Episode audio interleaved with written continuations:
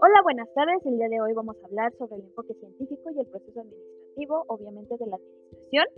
Bueno, pero para todo esto tenemos que saber qué es el enfoque científico y pues como yo, su servidora, les voy a dar este tema. Espero y les guste. Bueno, la administración científica se ocupa del estudio de las causas y los efectos de los problemas que afectan a una organización. Para ello se utiliza el conocimiento sistematizado y aplica los, los métodos científicos como la observación y la medición para mejorar así la eficacia de las organizaciones. Bueno, esta inició a finales del siglo XIX y a principios del siglo XX, sobre todo por el proceso industrial, ya que hicieron que los procesos de las empresas cambiaran radicalmente, o sea, tuvo que haber un cambio muy drástico. Bueno, debido a esto, los administradores se dieron cuenta de que los conocimientos empíricos de la administración ya no eran suficientes para dar respuestas a los nuevos problemas que se presentaban dentro de la empresa. Bueno, el enfoque científico, como lo acabo de mencionar, surgió a principios del siglo XX. Bueno, aquí hubo alguien importante que hizo aportaciones bastante importantes sobre el enfoque científico y este fue Frederick Winslow Taylor en Estados Unidos. Y su aporte principal fue el principio de la analización del trabajo. Y este mismo es considerado también como el padre de la administración científica. Bueno, sus principales aportes fueron o son su obra de principios de la administración científica que salió en 1911 él también planteó que la administración debe estudiarse de manera científica y no empírica. Eh, también hace énfasis en la productividad y propone dar incentivos económicos a los obreros para que éstas tengan una, este, remuneración y los motive a seguir trabajando. También establece la racionalización del trabajo mediante tiempos y movimientos. Lo que lo más importante para él era no perder el tiempo pues obviamente el tiempo vale oro. y mientras tanto, los principios propuestos por Fayol o que se utilizan hoy en día son el estudio y la organización del trabajo y esta hace referencia a que se debe de reemplazar el trabajo ineficiente considerando los tiempos, las demoras y los movimientos, entre otros. O sea, tienes que tomar todos estos aspectos para poder llevar a cabo una buena organización y no perder tanto el tiempo. Eh, la segunda sería la selección y el entrenamiento de los trabajadores. Y este principio pretende ubicar al trabajador más adecuado a cada tipo de trabajo. O sea, dependiendo de tus capacidades es como te van a ubicar dentro de tu área laboral o ya sea de la empresa. Eh, la tercera es la acción cooperativa entre directivos y operarios. Bueno, esta pretende que los intereses de los trabajadores y del empresario sean los mismos, o sea que haya una comunicación. Eh, el cuarto es la responsabilidad y la especialización de los superiores en la planificación del trabajo. En esta parte, los superiores realizan el trabajo mental, mientras que los obreros hacen el manual, lo que permite tener una mejor o una mayor eficiencia. Eh, también tenemos unas ventajas y desventajas. Las ventajas son un mayor nivel de especialización, obviamente eh, están más especializados, eh, es mejor al final de cuentas, ¿no?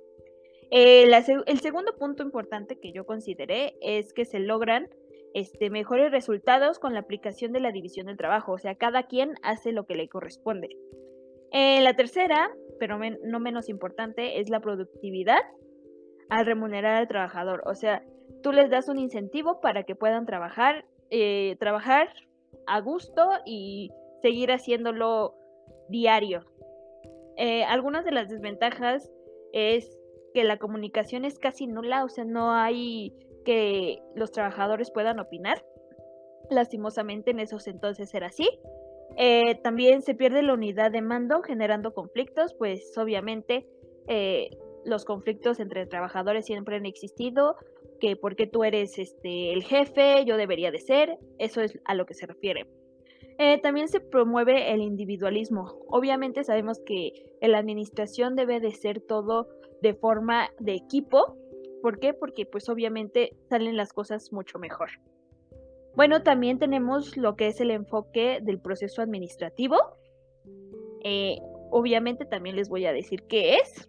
Eh, este es un conjunto de ideas normativamente orientadas que se refieren a la estructuración de la organización. Eh, pues obviamente aquí tenemos varios aspectos.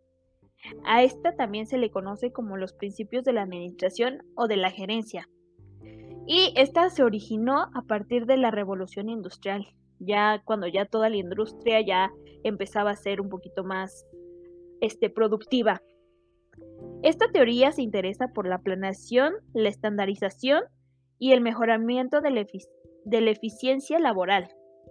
Eh, también tiene reglas prácticas y también de ahí surgió la necesidad de encontrar lineamientos para administrar organizaciones complejas. Eh, bueno, el principal exponente de esta es Henry Fayol y este es considerado el padre de la administración operacional. Eh, de esta se desprenden 14 principios administrativos, los cuales se los voy a mencionar a continuación. El número uno es la división del trabajo, la segunda es la autoridad, la tercera es la disciplina, la cuarta es la unidad de dirección, la quinta, unidad de mando. La sexta, subordinación del interés individual. Siete, remuneración. Ocho, centralización. Nueve, jerarquía. Diez, orden. Once, equidad. Doce, estabilidad del personal.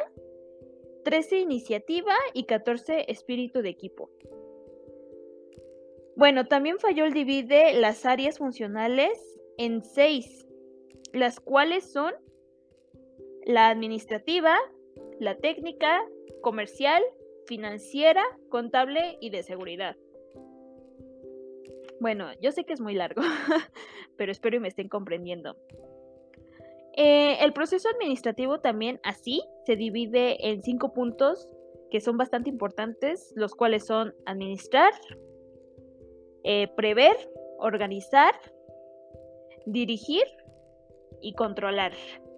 Bueno, para empezar, administrar es organizar, dirigir, coordinar y controlar todos esos aspectos que conlleve la empresa.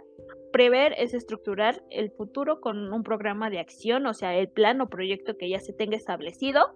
Organizar, obviamente, es construir la estructura o un organigrama, si se puede llamar así, para que ésta tenga un, una línea que seguir, para que no se hagan cosas que no se deben. Eh, dirigir es hacer funcionar al personal, obviamente. Eh, tienes que decirle, ¿sabes qué? Te, te, encargas de esto, tú haces esto, yo hago esto, eso es a lo que se refiere. Eh, dirigir, ah, perdón, sigue controlar. Y este es verificar que todo se desarrolle de acuerdo a las normas, o sea, que se estén llevando a cabo todos los pasos que anteriormente se habían dado. Bueno, algunos de los seguidores de Fayol eran Urwie, que estudió las teorías con un propósito unificador, Gulick, este expandió las funciones de Fayol a siete, eh, y también Money, ideó un esquema más lógico. Es algo bastante resumido, pero creo que es de los puntos más importantes. Asimismo, también esta tiene sus ventajas y sus desventajas. Bueno, sus ventajas son que sus principios pueden enseñarse y aprenderse. Eh, otro punto es aumenta la eficiencia, la eficacia y la productividad en el campo laboral, bueno, en la empresa. Eh, como tercer punto tenemos que son más conscientes los gerentes de los problemas de la organización. O sea, ya se fijan más qué es lo que les está faltando para poder llevar a cabo su papel o llegar a la meta. Algunas de las desventajas es que son demasiado generales para organizaciones complejas, desgraciadamente son muy por debajito del agua y pues esto conlleva que no se puedan hacer bien a veces las, las operaciones dentro de la empresa. Eh, la teoría es estática y limitada, obviamente es como lo mencioné hace un momento, no puede expandirse más allá de lo que se enseña. Eh, también como último punto, se enfoca en la parte estructural. no permite la participación de los empleados. Igual los obreros, no se fijaba en lo que necesitaban ellos, sino que solamente se dedicaban a producir.